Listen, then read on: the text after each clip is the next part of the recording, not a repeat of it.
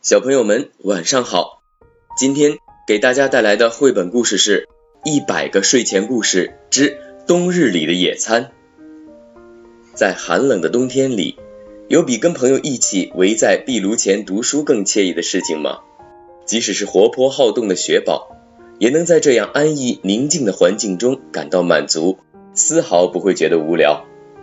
在安娜甜美的声音中。故事到了令人期待的大结局，最后孩子们终于聚在一起，享受着专属于他们的温馨野餐。野餐，我爱野餐。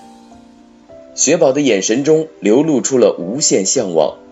他对安娜说：“安娜，快让我看看孩子们的野餐是什么样的。”看着书中温馨的场景，雪宝出神的问：“我们也举行一次野餐好不好？”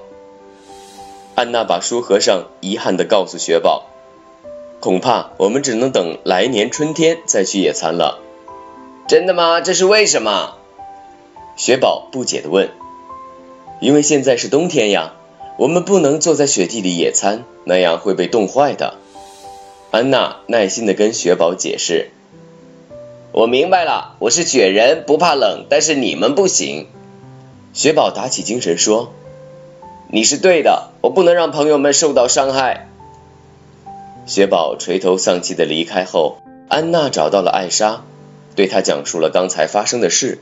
咱们能不能想个办法帮助雪宝实现野餐的心愿呢？安娜发愁的问艾莎。这个嘛，艾莎神秘的笑了笑，对安娜说：“谁说野餐一定要在户外举行呢？”安娜眼前一亮。立刻明白了艾莎的意思，她说：“那我们为大家准备一场室内野餐吧。”说干就干。对于艾莎和安娜这对想象力丰富的姐妹来说，没有什么事情是做不到的。她们决定策划一场能让雪宝大开眼界的室内野餐。野餐开始了，科斯托夫拿出一个野餐垫铺在地上，说。在外面吃饭，大家都很随意，不小心碰倒汤碗和饮料杯是经常的事。这是有防水功能的野餐垫，不会污染草地，收拾起来也很方便。安娜拿出装美食的篮子说：“野餐的食物既要品种丰富，又要方便食用。我通常喜欢做多层三明治，水果、蔬菜、火腿都能夹在里面。”艾莎拿出一个玩具球说：“一场好的野餐不仅仅是吃美食。”还要有好玩的游戏，游戏输了的人还要表演节目呢。克斯托夫笑眯眯地说，同时弹起了手中的鲁特琴。最重要的还有选对地点。艾莎补充说，在天气好的时候，有树荫，有微风，有开阔的视野，有盛开的鲜花。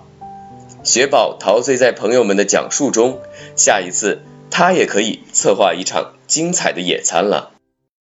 小朋友们，今天的故事就到这里了，欢迎点击并关注我的主页，更多内容期待您的收听，再见喽。